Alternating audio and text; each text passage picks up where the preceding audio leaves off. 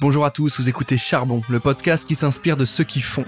Et dans ce format, nous partons à la recherche de profils atypiques d'entrepreneurs, de créateurs, de sportifs, d'artistes. Tous vont nous raconter leur histoire, leur parcours de vie et leur motivation.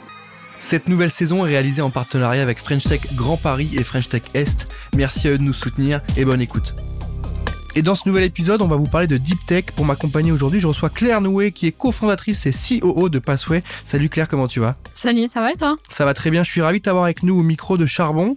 Dans cet épisode, tu vas nous parler de toi, tu vas nous parler de ton activité, tu vas nous parler de ton aventure entrepreneuriale. On va parler French Tech évidemment.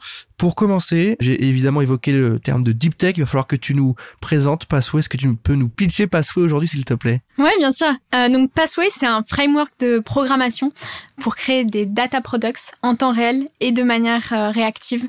C'est hyper clair. Est-ce que tu peux prendre cette réflexion et nous l'expliquer à quelqu'un qui connaîtrait pas forcément l'univers de la deep tech, qui est quand même très technique, très euh, lié à la techno? Est-ce que tu peux nous expliquer concrètement là où vous allez accompagner vos clients?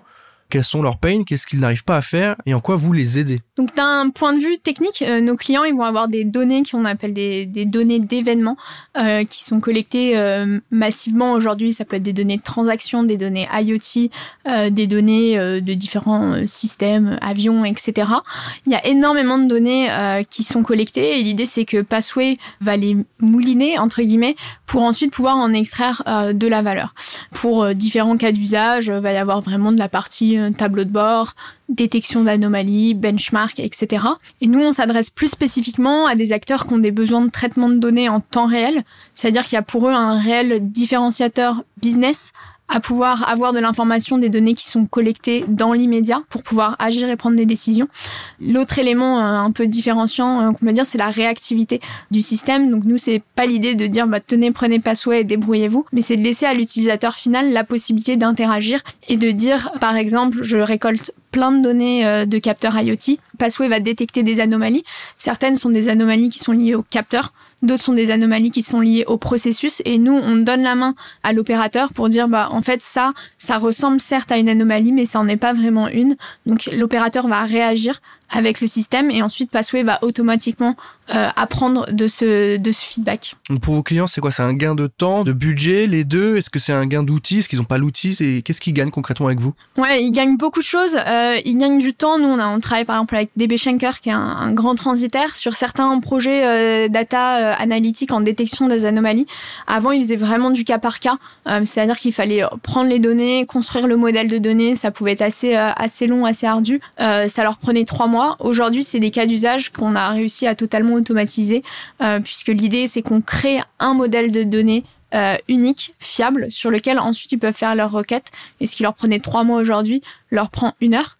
Donc ça à la fois c'est du temps, euh, du temps de gagner, c'est aussi un, un, service rendu à leurs clients finaux qui se posaient une question et qui attendaient longtemps. Et donc il y a beaucoup de projets qui traînaient, qui voyaient jamais le jour parce qu'on avait du mal à démontrer le ROI en amont. Mmh.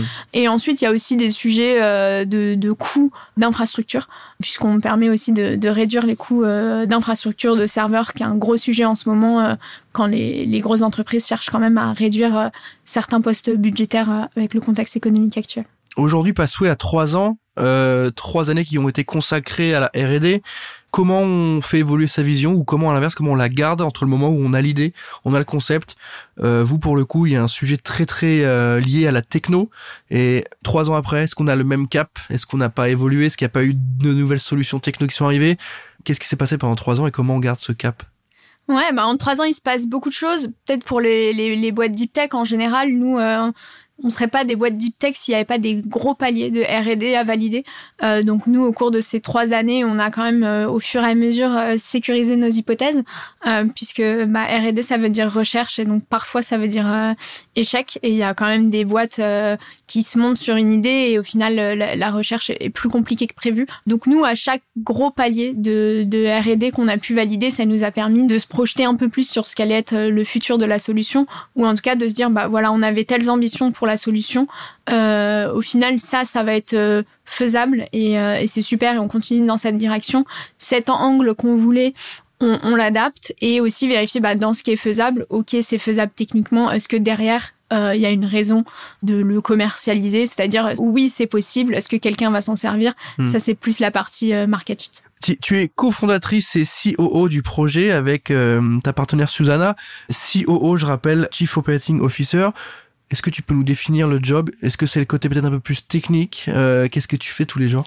Ouais, donc on est on est quatre cofondateurs, donc c'est euh, c'est beaucoup. Ça peut souvent être le cas pour des boîtes deep tech qui ont besoin de talents assez différents pour euh, pour commencer. COO concrètement dans une boîte deep tech pendant longtemps ça et après ça évolue aussi en trois ans, mais c'est un peu s'occuper de de tous les sujets. Euh, non techniques, on va dire, pendant un moment. Donc, ça va être touché à la finance, euh, sur les boîtes deep tech, il y a la partie euh, non dilutive, donc tout ce qui va être euh, les classiques dossiers de subvention dans l'écosystème BPI et, européen. Ensuite, la partie levée de fonds, en tout cas la partie s'assurer que la boîte est en ordre de marche pour pouvoir lever des fonds, avoir tous les tous les éléments dans la data room, etc.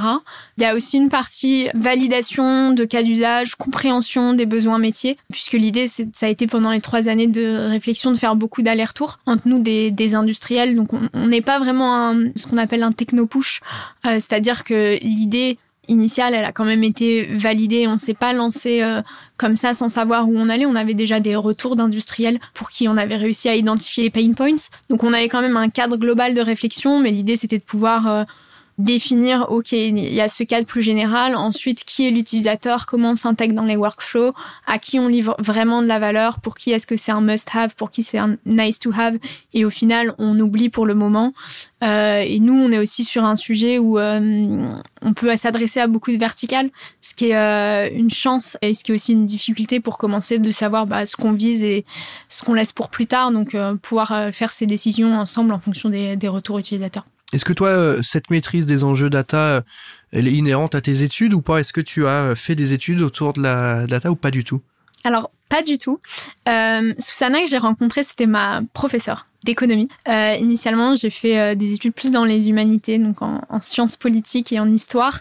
J'étais assez loin des sujets data et ensuite en master, je fais une école de commerce où on survolait la data euh, sans jamais vraiment euh, mettre les mains dans le cambouis, en tout cas pour ma part. Donc c'est pas du tout des sujets que je connaissais d'un point de vue technique. Évidemment, je pense que toute une génération qui comprend mieux euh, les enjeux euh, data, mais ça veut dire que j'ai aussi dû apprendre beaucoup de choses en commençant. Et ça, c'était peut-être une partie euh, sympa de, monter une boîte en deep tech, c'est qu'il y a beaucoup de monde qui vient euh, souvent de l'enseignement, de la recherche, et donc il y a de très bons professeurs euh, parmi mes cofondateurs et parmi des membres de l'équipe qui sont capables de de m'expliquer à moi et maintenant à d'autres profils moins techniques qui nous rejoignent mm. concrètement qu'est-ce que ça ça veut dire, quelles sont les implications? Quand on a parfois besoin d'un petit mémo. Comment ça s'est passé du coup la rencontre, en tout cas le lancement euh, tu étais son élève du coup. Euh, qu'est-ce qui s'est passé? Est-ce qu'il y a eu un intercours? Vous avez parlé du sujet et c'est parti. Comment vous avez mis ça en place? Non, ça s'est fait, ça s'est fait un, peu dans le temps puisqu'on entre le moment où été son élève et le moment où on a monté la boîte, il s'est passé peut-être quatre ans. Donc Susanna, en fait, elle faisait son doctorat euh, sur la prévision du commerce maritime et dans ce contexte-là, elle a donné un cours euh, auquel euh, j'ai assisté. Et ensuite, un peu plus tard, je l'ai, je l'ai recontacté moi pour qu'elle me fasse une lettre de recommandation euh, pour mon master. Donc ça s'est fait comme ça, le renouvellement du, du contact, on va dire. Et pendant ce temps-là, Susanna travaillait sur sa thèse, parlait à de nombreux industriels et avait fait le constat qu'il manquait l'infrastructure logicielle capable de traiter tous les flux de données spatio-temporels et en temps réel. Euh, donc il y avait ce constat initial, puis ensuite c'était l'idée de, de, monter un projet autour. On a aussi Yann, notre, euh, notre CTO, euh, qui était chez Google Brain euh, en Californie avant, qui voulait revenir en Europe, que Susanna connaissait. Et l'idée, ça a été de, de voir un peu les forces qu'on pouvait mettre en commun, définir ce que chacun pourrait apporter au projet et ensuite de se lancer. Et de ton côté, toi, le déclic, il est quand est-ce qu'il est apparu? À partir de quand tu t'es dit bon, data, c'est un sujet que que je survole, mais que j'aime bien? À partir de quand t'as dit j'aime bien, je veux en faire mon métier, je veux bosser dedans, parce qu'il y a peut-être un moment là-dessus. Euh, je sais pas si je me suis dit à un moment la data, je veux en faire mon métier. Euh, en tout cas, c'est pas du tout euh, ce à quoi je me prédestinais. Ce que je trouvais sympa dans, dans l'idée de Susana, c'est que c'était quand même des cas d'usage très orientés logistique. Euh, et moi, ma, famille vient du Havre. Tout le monde travaille dans le conteneur depuis plusieurs générations. En, en faisant ma généalogie, j'ai découvert que ça montait bien plus loin que que prévu. Et donc, en fait, les enjeux métiers, j'avais un peu grandi avec. Et donc, je voyais la la valeur business que ça pouvait apporter à des personnes comme euh, bah, mes parents, euh, oncles, tantes. Enfin, c'est vraiment une industrie euh, très concentrée. Et donc c'est ça initialement qui m'a un peu euh, attiré dans l'idée de s'associer, en se disant bah je sais qu'il y a des problèmes puisqu'en fait je, les connais, je les j'en entends parler à tous les repas de famille. C'est une solution. Moi j'étais encore étudiante, je me dis bah on se lance, on voit et rapidement on a pu avoir des validations qu'en fait ça répondait à un réel besoin. Et ensuite, j'ai découvert progressivement la, la profondeur technique euh, de ce qu'on pouvait euh, faire et proposer. Mais initialement, je suis rentrée plutôt par le côté euh, cas d'usage métier. Tu as une formation qui est pas forcément dans l'ingénierie, ni dans. Comment on fait ce, ce, ce switch-là? Tu nous expliques que foncièrement, il y avait un besoin, tu l'as identifié parce que historiquement, dans ta famille, c'est vos sujets, c'est tu es confronté à ça, ça te parle, mais ça veut pas forcément dire que, tiens, je vais aller étudier la data. Donc à partir de quand tu t'es dit techniquement, est-ce que j'ai les compétences Est-ce que je vais y arriver Est-ce que ça va me parler? Est-ce qu'on peut se mettre parfois des barrières limitantes sur OK, la data, j'ai pas fait ça comme étude. Je sais que c'est un sujet, mais est-ce que je vais y arriver? Est-ce que je vais mettre les mains dedans? Est-ce que euh, je suis capable de mettre les mains dedans? À partir de quand tu dis bon, je vais apprendre, je vais techniquement comprendre comment ça marche, techniquement apprendre à faire les choses et essayer de résoudre un problème que j'ai clairement identifié avec mes compétences techniques. Ouais, je pense que c'est important de, de, mettre le, de définir ce qu'on entend par compétences techniques. Moi, je, moi, je comprends les grandes lignes de ce qui est fait. Euh, j'ai pas du tout, euh, c'est d'ailleurs pas mon rôle de d'aller voir ce qu'il y a dans le code. Évidemment, je suis contente de, de, de comprendre les grandes lignes. Euh, j'utilise des outils vraiment avec euh, parcimonie euh, technique, mais j'ai pas de compétences data particulières. Pour autant, euh, je pense que je suis un type de profil euh, qui a tout à fait sa mhm. place dans une boîte deep tech aussi parce que une des choses que j'ai pu euh, apporter à la boîte et que des profils plus business peuvent apporter à des profils euh, plus scientifiques et techniques, c'est une capacité parfois de pouvoir un peu sortir de la technique. J'ai la chance d'avoir des associés qui sont capables de faire ça et de, de prendre du recul et de réfléchir au, au contexte marché beaucoup plus large, mais aussi de pouvoir euh, vulgariser, euh, préparer et s'intéresser à des sujets. Moi, j'aime bien la partie euh, structuration d'une entreprise, etc. C'est pas forcément le sujet de prédilection d'autres de mes mmh. associés, et donc aussi de pouvoir dire, bah ça c'est ta force, tu sais faire et on, te fait confiance. Ça c'est toi, tu as d'autres forces, d'autres envies aussi, et chacun se fait un peu mutuellement confiance sur les périmètres qu'ils connaissent. Tu nous dis que tu aimes bien, du coup, gérer cette cette partie-là de structuration de l'entreprise, de projet, etc. Euh, quel a été le problème que tu as rencontré là-dessus euh, La confrontation réelle euh, Quelle est la, première chose qui t'a ralenti dans la construction du projet Est-ce que c'est le juridique Est-ce que c'est la, la, stratégie globale Qu'est-ce qui a bloqué? Euh, je pense qu'on a eu, nous, on a eu un gros sujet RH où euh, quand on est sur des sujets euh, deep tech, on embauche des personnes extrêmement compétentes, y compris certains qui viennent plutôt du monde académique. Et du coup, comprendre ce type de profil, comment faire la transition aussi à une, une start-up qui a plutôt un but quand même euh, économique euh, in fine. Comprendre comment travailler à ce, avec ce type de profil avec qui j'ai eu peu de relations avant, ça a été un, un sujet euh, au début et comprendre ce que les personnes euh, trouvent important et en fonction, par exemple, les gens vont pas dans les contrats de travail ou dans les détails très techniques, les gens vont pas du tout s'intéresser aux mêmes choses en fonction du profil, ce qui est toujours assez assez surprenant au début, puis après on, on s'y fait et on comprend ce qui est important pour certaines personnes. Mm. Euh, et aussi comment par exemple définir les attentes, euh, comprendre que quand on envoie un message, vraiment définir le périmètre, euh, de bien travailler ensemble quand euh, les gens sont sur des, des temps. Les, les, les startups deep tech c'est un peu compliqué parce que c'est on est à la fois sur des temps très courts, on reste sur une startup, on a besoin d'aller vite. Et en même temps, on est en deep tech et la R&D, elle prend le temps de la R&D. Donc, on a beau avoir des personnes mm très compétente, mettre en place tous les éléments pour qu'elle fonctionne au mieux, ça prend du temps. Et du coup, c'est parfois euh, faire coïncider ces temporalités un peu différentes euh, qui a pu être compliqué. Ouais. Donc le retour avec euh, le côté un peu plus réel de dire bah voilà notre marché, notre secteur, notre boîte fait que on a une temporalité qui est pas du tout la même qu'un qu'un collègue entrepreneur qui est dans la salle d'à côté. Et c'est, je trouve, l'un des enjeux des défis les plus compliqués parce que faut se projeter. On se dit bah trois ans c'est long. Pour d'autres temporalités c'est pas beaucoup, euh, mais dans le cadre de la recherche c'est pas énorme non plus. En même temps ça reste trois ans. je trouve que c'est hyper intéressant le côté donner du sens à ce qu'on fait. Sinon trois ans ça peut être très long. Ouais, trois ans, ça peut être très long. Nous, quelque chose qu'on a fait aussi en commençant la, la, boîte au niveau associé, c'est de se dire, bah, combien de temps on se projette et quelles sont, entre guillemets, les, les, métriques de succès qu'on voudrait avoir à euh, tant d'années et auquel cas est-ce qu'on continue ou on s'arrête? Ce qui est un sujet qui est important aussi dans, les sujets deep tech R&D, euh, de savoir quand est-ce qu'on s'arrête, puisqu'à un moment euh, ça peut être un, un, sujet. Donc bien définir ça. Après nous trois ans c'est beaucoup et pas beaucoup. On est euh, on est à Agoranov à Paris en ce moment avec des biotech euh, qui ont des mises sur le marché très très longues et donc en comparaison on est un peu des chanceux. Après évidemment par rapport à une boîte SaaS plus classique qui va pouvoir déjà mettre quelque chose sur le marché en, en un mois, deux mois et pouvoir itérer rapidement, c'est donc nous, notre prisme, c'est qu'on est au milieu. Après, évidemment, il est biaisé par, par les personnes qu'on a autour de nous. J'imagine qu'en trois ans, on a le temps de douter euh, pas mal. Comment vous avez géré ça? Comment vous êtes confronté au doute? Est-ce que euh, quelque chose de, de, plus ou moins facile pour toi à gérer? Il y a, y a un, un, élément intéressant, c'est qu'on savait un peu les, les barrières de R&D, les différentes étapes et jalons qu'on avait. L'idée, c'est pas de douter trop loin. Est-ce que la boîte va marcher dans 10 ans? En fait, je pense qu'il y a très peu d'entrepreneurs qui sont capables de, de dire euh, oui, non et de donner un, un, pourcentage de réussite. Donc nous, chaque étape était un succès euh, pour la boîte. Et après, dans tous les cas, on savait que c'était un temps long. On, on est dans une mmh. boîte, on peut pas attendre des résultats en trois semaines et euh, c'est ok. Faut l'accepter et je pense que c'est pas forcément tout le monde qui se retrouve dans, dans cette temporalité. Mais bon, on savait qu'on avait trois ans pour, euh, à minima, pour euh, mettre quelque chose sur le marché. Et euh, nous, on a aussi cette spécificité qu'on les boîtes deep tech euh, plus euh, numériques de ce qu'on fait, on a pu commencer à valider des hypothèses, vendre des petites briques, des petits euh, des, des, petits pilotes, euh, ce qui aussi permettait de conforter l'intérêt mmh. du marché, parce que c'est important. C'est ce qui est plus difficile dans le cadre de Technopush, c'est voilà, on met ça, on passe tant d'années, puis à la fin, on verra bien si quelqu'un le veut. Nous, on avait quand même ces validations à la fois de R&D et de marché progressivement. Donc ça n'a pas été dès le début, ok, on veut signer un contrat à, à tant de milliers d'euros, mais de dire ok, ça nous intéresse, on fait une lettre d'intérêt et aussi d'avoir des partenaires qui sont capables euh, d'écrire des lettres d'intérêt, des choses comme ça, pour pouvoir aussi nous, nous faire avancer euh, dans mmh. tout ce qui va être euh, levée de fonds, etc. par exemple.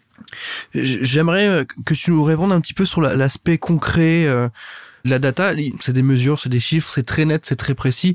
Il n'y a pas plus précis que ça. Et en même temps, il y a un côté ultra opaque et il y a un côté ultra décontextualisé où euh, quand tu expliques le projet, il faut que tu euh, comprennes que les gens avec qui tu parles euh, saisissent les enjeux. C'est il y a un niveau de complexité qui mine de rien est quand même présent.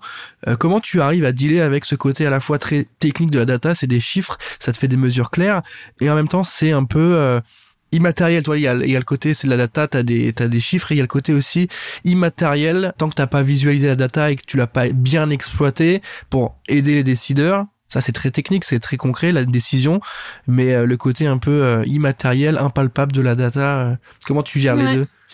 Alors déjà, moi sur la première partie, je suis pas sûre d'être totalement d'accord sur le fait que la data, la donnée en général, c'est une vérité absolue. Euh, nous, sur les données euh, spatio-temporelles, IoT, il y a énormément d'erreurs de mesure. Euh, on va avoir ce qu'on appelle des, des, GPS jammers, donc des conteneurs qui vont passer à côté de zones. Euh, on voit ça dans certains endroits du globe où il y a des zones militaires et évidemment l'armée euh, sur place a absolument pas envie qu'on prenne des, des mmh. mesures quelconques autour et qui va du coup euh, brouiller le signal. Il y a beaucoup de sujets hein, sur la data. Est-ce que c'est vraiment ce qu'on voit, ce qui existe? Et ensuite sur l'aspect immatériel, c'est un peu compliqué. Nous, on a des clients, on a une partie, euh, donc on a le framework de programmation vraiment cœur, et par-dessus, on a construit notre propre euh, data product en logistique, qui permet notamment d'avoir un data model auquel on peut faire confiance et de visualiser ces données. Et nous, on a des clients qui nous disent que euh, grâce à Passway et ce, ce, data product en logistique, c'est la première fois euh, qu'ils voient leurs processus comme ils sont vraiment, plutôt que comme ils les ont imaginés avec euh, plein de points, etc.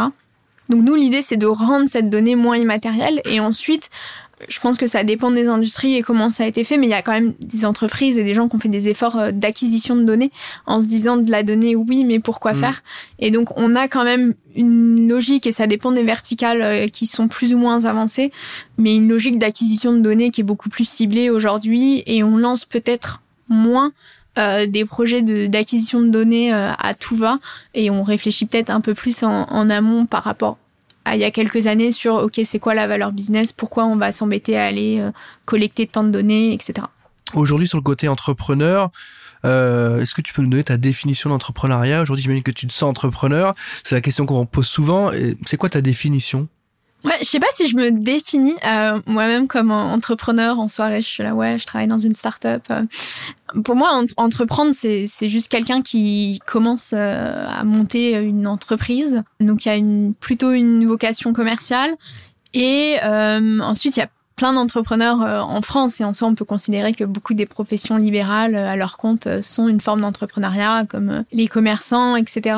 Après, la partie plus entrepreneuriat en start-up, euh, ça va être peut-être plus l'idée qu'on commence un projet euh, sans avoir la certitude de la finalité euh, économique. C'est-à-dire qu'on n'est pas un, on peut pas anticiper au jour zéro euh, que le chiffre d'affaires ce sera à temps. On peut évidemment avoir des projections, euh, euh, etc. Mais il n'y a pas un résultat totalement binaire de hmm. succès ou d'échec comme on pourrait avoir dans d'autres milieux. On ouvre une boulangerie, a priori on connaît le prix des matières premières, même si inflation et on arrive à se projeter et dire bah voilà il y a tant de passages, je vais vendre tant de baguettes et à la fin de l'année mon, mon, revenu sera ça. C'est un peu différent dans l'entrepreneuriat plus tech à mon avis. Mais le côté un peu plus incertitude et un peu moins cadré. Ouais, ce côté incertitude de savoir, bah, c'est, enfin, ça peut échouer pour plein de raisons, euh, y compris des raisons qu'on aura mm. du mal à anticiper. Et je pense que c'est une partie euh, importante, la, la, prise de risque euh, en général. Et justement, le risque, on a parlé de doute juste avant. Le risque, est-ce que toi, tu es à l'aise avec ça? Est-ce que c'est quelque chose qui t'a drivé ou pas? Est-ce que tu as un stress par rapport à ça ou pas plus que ça? Parce que le risque, il est dans nos vies d'entrepreneurs, hein, tous les jours, toutes les semaines. Comment tu gères ça? Ouais, moi je me suis quand j'ai commencé Passway, euh, j'étais encore euh, en train de faire mes études et donc je me suis dit bah je, je commence ça en soi dans tous les cas je dois finir mes études donc euh, j'ai tant, tant, de temps devant moi. on avance, on se lance, je me donne à fond. j'aurai mon diplôme dans tous les cas a priori et en plus j'aurai appris quelque chose. Donc je pense c'est un peu comme ça que je me le suis formulé à moi-même pour pour me lancer. Et ensuite, bah, une fois que les premiers mois sont passés, qu'on a encore eu la, la possibilité de valider nos, nos grosses hypothèses, euh, le risque est réduit. Après, il y en a un euh, forcément. En plus, euh, peut-être aussi d'expliquer à son entourage ce qu'on fait quand personne, a priori, vient mm. de, de ce monde-là. de comprendre, mais oh, tu as fait une grande école. Est-ce que tu es, sûr de vouloir faire ça? Puisque le peut-être la, la, hype de l'entrepreneuriat est quand même dans des cercles assez limités. donc, tout le monde comprend pas forcément pourquoi euh, aller dans une petite structure, euh, pourquoi il euh, n'y a pas de 13e mois ou des choses un peu, un peu déconnectées d'une réalité de start-up qui commence. Et tu avais envie de ça, tu savais que c'est ça qu'allait te brancher, le côté un peu plus peut-être libre ou à l'inverse soit c'est soit on dit c'est libre parce que c'est le côté positif soit un peu plus risqué un peu moins cadré ça c'est le côté un peu plus négatif. C'est quelque chose qui te branchait dès le départ? Tu savais que tu avais ça en toi ou pas? Pas forcément. Moi, ce qui me plaisait bien, c'était l'idée de construire quelque chose, de voir le résultat et d'être dans une petite équipe. Enfin, même dans mes expériences euh, professionnelles, stages avant que j'ai pu avoir, c'est toujours dès qu'on est dans une petite équipe, c'est toujours plus mmh. facile de, de voir ce qu'on fait et euh, d'avancer. Donc, c'était vraiment ce ce cadre de travail qui me plaisait. Euh, j'ai pas beaucoup réfléchi la prise de risque, en tout cas au début, parce que aussi j'avais le le privilège en tout cas de savoir que j'avais euh, mes études euh, à finir, un toit sur ma tête, que je pouvais me nourrir et que du coup j'avais pas euh, aussi d'obligation de faire un job plus alimentaire entre guillemets. Donc c'est aussi un, un, risque qui est pris en ayant un certain privilège derrière, ce pour lequel faut quand même être reconnaissant. C'est hyper clair. Et est-ce que euh, tu peux nous dire ce que tu donnes euh, comme info aux gens à qui tu pitches ton job? On admettons là, on est, euh, il est, il est 20 h on, prend un verre dans une soirée et je te dois te demander c'est quoi ton ton job? Qu'est-ce que tu me racontes? Qu'est-ce que tu me réponds? En général, j'essaye de savoir d'abord si la personne le fait par politesse ou par par savoir intérêt. Pour ton niveau de développement, quoi. C'est savoir ce que tu répondre. savoir est-ce que je le fais en une phrase ou est-ce que je creuse un peu? Non, je, je dis que je travaille dans une dans une start-up je perds déjà parfois un peu de, de, de monde euh, ici en fonction. Ah ouais? C'est suffisant ça, startup? Parce qu'aujourd'hui, bah, parce que les gens euh, disent OK. Enfin, les... c'est suffisant pour, pour personnes, c'est suffisant. ouais, ouais, c'est ok. Bah, certains milieux, moi j'ai fait euh, Sciences Po, donc les gens sont ok, t'es dans une start-up, ok, ça veut dire que t'es dans une petite entreprise. Tout le monde veut pas forcément euh, creuser. Ah d'accord, donc il y a un premier il y a un palier. premier palier start-up. Ouais, peu importe ce que tu fais, euh, startup, ok. Ouais. ouais. Alors que startup, ça veut tout et rien dire. Ça veut euh, tout et rien dire, mais il y a des gens euh, Ok, qui veulent pas aller plus loin et c'est ok. Hein. Et ça leur va, ok. Je sais pas Euh, comment faut le prendre du coup, si ça suffit dans la discussion. euh, Bah, quand c'est des gens que tu connais pas et que tu recroiseras pas après, bon, tu, tu parles et d'autre puis t'as pas envie de t'embêter non plus. Tu sais, tu briefes, tu dis startup, ils disent ok, bon, ils sont pas chez Hermès, LVMH, Coca ou autre. Voilà. Au moins, il a fait son tri si ça l'intéresse comme ça. Il a fait son tri sur le- les gens à qui il veut parler, startup. Ouais, ou on passe à un autre sujet, pas pro, Exactement. euh, un il y a autre chose, mais au moins il sait l'info. Et s'il veut aller plus loin, qu'est-ce que tu dis Si un peu plus loin, je dis qu'on est dans le traitement de données avec des premières applications en logistique et supply euh. En général, déjà là, on, on s'arrête. euh, les gens disent OK ou euh, veulent creuser un peu. Ouais. Et en, en logistique, euh, on a des cas d'usage qui sont un, un peu sympas et qui font bien, qui font bien en société entre guillemets. Mais sur comprendre par exemple l'impact réel du transport, l'impact environnemental Ouais, du ouais. transport, des flux. Où aujourd'hui il y a beaucoup de mesures qui sont faites. Bah, on suppose que tant de kilomètres ont été parcourus sur telle route et ensuite on applique une formule de l'ADEME, mais de comprendre bah, qu'est-ce qui a été réellement fait. Ensuite, il y a des sujets, par exemple, de, euh, de transport avec... euh, nous, on voit, par exemple, le transport par barge qui arrive par la Seine. Tout le monde se dit, euh, c'est trop bien, c'est écolo, etc. Alors qu'au final, ça pollue plus qu'un camion parce Ouais. que la barge, elle repart vide, alors que le camion, il va continuer de circuler à plein. Donc, un peu... euh, ça, c'est des choses que, que les gens arrivent à comprendre plus concrètement plus Ouais. concrètement. ouais. Ok, mais c'est hyper intéressant et je, je trouve ça bien que tu nous parles de ça parce que c'est souvent là où, en termes d'interaction sociale, euh, souvent on se dit bah quel est le niveau d'exigence que je dois avoir dans la présentation du job et de la de l'entreprise? Et pour le coup, euh, il y a le côté un peu euh, un peu plus boîte qui a du sens, boîte qui est engagée ou en tout cas ce que tu nous dis par rapport aux mesures des voies maritimes, des transports, ça peut avoir un vrai impact sur l'optimisation, sur la réduction des émissions de CO2 ou autres. Et du coup, ça peut du coup avoir un peu de sens lorsque des gens mettent ce sujet-là au cœur des discussions et au cœur de, leur, euh, de leurs sujets principaux. Et on le voit beaucoup chez les jeunes. Hein.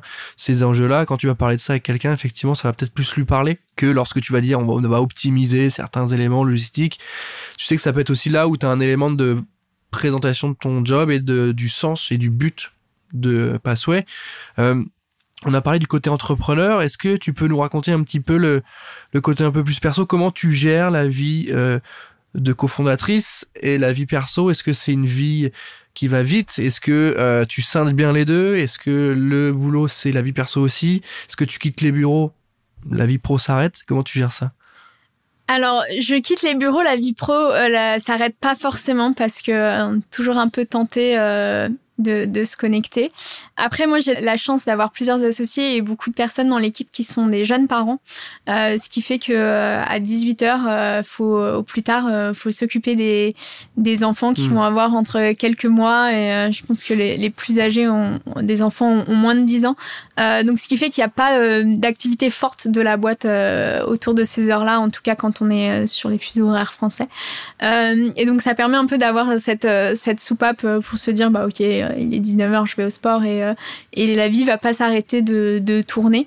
Et je suis pas encore à l'équilibre euh, parfait, euh, rêvé. Pour le moment, on va dire que ça me convient. Et après, il y a des choses, ben, enlever ses notifications, euh, s'astreindre parfois euh, quand on est à des moments, euh, en tout cas avec du monde autour, euh, de pas checker ses messages parce que juste c'est, impoli euh, de, manière générale et que en fait bah, mon boulot en soi est important, mais euh, le, temps des autres quand on passe du temps ensemble est aussi important. Donc pouvoir juger ses priorités au cas par cas. C'est très beau. Et, c'est important. Non, je trouve ça bien. Et le côté impoli, évidemment, même si on l'oublie, évidemment, mais le côté aussi, il faut qu'on lutte. Et le fait que ça devienne une lutte, de pas regarder ses messages, c'est déjà symptomatique de, de, de quelque chose. Donc je trouve ça intéressant le côté, euh, bah, j'arrive à faire la part des choses et j'arrive à driver un peu ma vie comme j'entends parce que c'est ça aussi le côté euh, entrepreneur. Effectivement, il y a des pressions, il y a une vie qui qui va vite, il y a des enjeux, on est impacté directement. Euh, mais en même temps, il y a aussi le côté, bah, je peux organiser un peu plus mon temps, peut-être. Je peux gérer aussi un peu plus mes prios aussi. Sur le côté, maintenant, plus, euh, là, on a regardé le côté micro avec ton projet. J'aimerais bien qu'on regarde maintenant avec un peu plus de hauteur d'un point de vue macro sur l'entrepreneuriat français globalement. Est-ce que tu sens que l'accompagnement qui est fait sur les projets, au-delà des projets deep tech, mais au projet plutôt global, tu sens qu'il y a un accompagnement qui est particulier. Tu parlais beaucoup de fuseaux horaires, donc je sens que tu bosses avec des gens qui sont pas forcément basés que en France. Donc tu peux avoir aussi un retour là-dessus. Est-ce que le, noyau et l'accompagnement entrepreneurial en France, il est singulier? Est-ce qu'il y a un entrepreneuriat made in France? Est-ce qu'il y a une patte? Euh, Est-ce que euh, tu as des exemples ou tu as un avis là-dessus? Ouais, alors nous on est pendant longtemps j'étais la seule euh, française euh, dans la dans la boîte avec euh, des gens, mes associés ou, ou d'autres personnes qui sont venus faire leurs études en France ou travailler en France et qui sont restés après. Mais du coup c'est posé la question au début de est-ce qu'on veut que le siège social de la société soit en France, ce qui n'était pas une évidence mmh. forcément puisque euh, en fait il y avait plein de nationalités, on a 9 ou 10 nationalités aujourd'hui dans, l'équipe. Et on a choisi la France pour un ensemble de raisons et notamment parce que l'écosystème pour en tout cas une, une boîte qui a notre typologie euh, de pouvoir aller aussi loin euh, enfin trois ans à financer, c'est c'est quand même euh, pas rien. Euh, de pouvoir recruter entre temps, donc c'est pas juste être cofondateur, mais de pouvoir commencer à constituer une équipe. je pense que l'écosystème français est un des rares, si ce n'est le seul, à pouvoir emmener des boîtes deep tech aussi loin à leur début en leur faisant confiance. Donc nous, on a, on a vraiment eu cette chance et, et on en est très reconnaissant. Et aujourd'hui, on, on, fait venir euh, du monde de, de, de l'étranger, mmh. des gens qui travaillent à l'étranger et qui décident de venir s'implanter en France euh, pour travailler chez nous. Et ensuite, bah, y a, l'écosystème a aussi permis de rendre ça euh, plus rapide. On a un, un collègue euh, biélorusse qui est arrivé donc avec tous les sujets de, de sanctions, d'obtenir un visa, d'avoir un numéro de sécurité sociale, etc. Et les démarches sont quand même maintenant facile. Euh, je sais pas comment c'était euh, avant, mais en, tout cas, nous, le visa a été fait hyper rapidement, euh, en quelques jours, etc. Donc, euh, on a été très agréablement surpris qu'il y ait quand même tout cet encadrement administratif où on peut... Enfin, nous, on voit des entrepreneurs qui critiquent beaucoup la France. Je pense qu'en homme, en, France, on, on aime critiquer la France.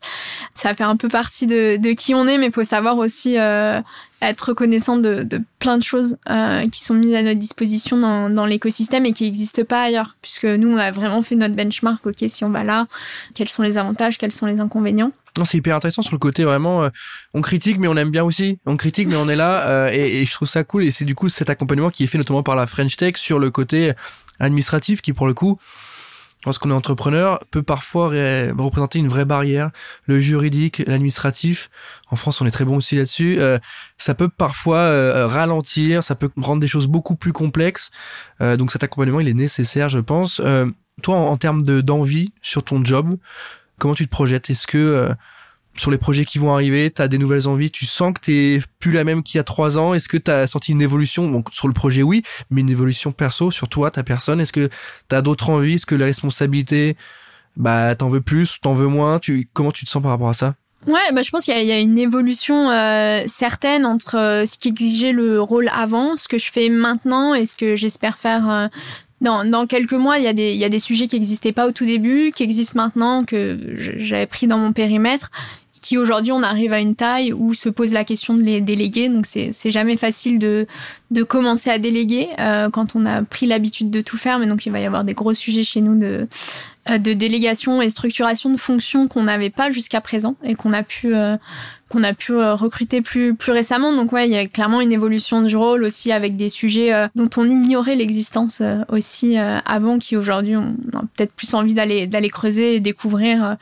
Nous, on a des sujets qui sont un peu techniques sur toute la tout ce qui est créer une communauté de gens qui adoptent la solution, de mmh. développeurs et de développeuses. Et ça, c'est très intéressant parce qu'il y a tout de suite des, des, retours hyper concrets de personnes qui utilisent la solution pour leurs propres besoins, leurs propres cas d'usage. Euh, Aujourd'hui, on a ouvert en, en décembre euh, le code, ce qui veut dire que n'importe qui peut se connecter euh, à passway.com et aller voir euh, ce qui s'y fait, télécharger euh, les packages et, et construire leur propre cas d'usage avec. Et on voit des gens un peu partout dans le monde faire ça, ce qui est hyper chouette. Donc il y, a plein de sujets comme ça qui, qui évoluent. les RH, notamment l'humain, j'imagine. Tu nous en as parlé un petit peu au début sur les gens que vous recrutiez, etc. Le, sujet de la délégation euh, et des ressources humaines est, important. C'est capital pour une startup qui doit recruter des bons profils au bon moment avec euh, le bon match. Comment toi tu fais ça? Est-ce que euh, ce côté humain tu l'avais ou pas forcément Est-ce que tu l'as développé? Parce que je sais que c'est un vrai levier, c'est un vrai facteur. Il faut maîtriser ça dans l'empathie, dans la confiance, dans la discussion. et mine de rien, bah, maintenant il faut que tu sois en mesure de discuter avec ces gens-là parce que s'ils sont recrutés parce qu'ils sont bons, c'est très bien, mais il faut aussi les intégrer. Il faut qu'ils comprennent le projet, la vision. Donc, il faut transmettre ça avec les, les, les formes. Comment tu gères? Ouais, bah, je n'avais jamais recruté quelqu'un ou fait des, fait des RH avant. Après, on, on s'en occupe à plusieurs aussi en fonction des, des, des, des fonctions pour lesquelles on, on recrute. Donc, il y a, y a plein de sujets où on a essayé de, nous, de s'imposer assez tôt dans la boîte euh, des grilles, enfin, ce, genre de choses qui peuvent paraître un peu contraignants, mais qui nous, euh, nous donnaient au moins l'impression d'être sur des bases plutôt saines pour pouvoir anticiper le futur. Euh, donc, euh, s'assurer de l'équité, des valeurs de l'entreprise. Après, il y a encore plein plein de choses qu'on fait où les réunions, plus on augmente de taille, plus on se rend compte qu'il va falloir adapter le format, que tout le mmh. monde euh, n'a pas l'impression forcément que 100% il est utile 100% du temps.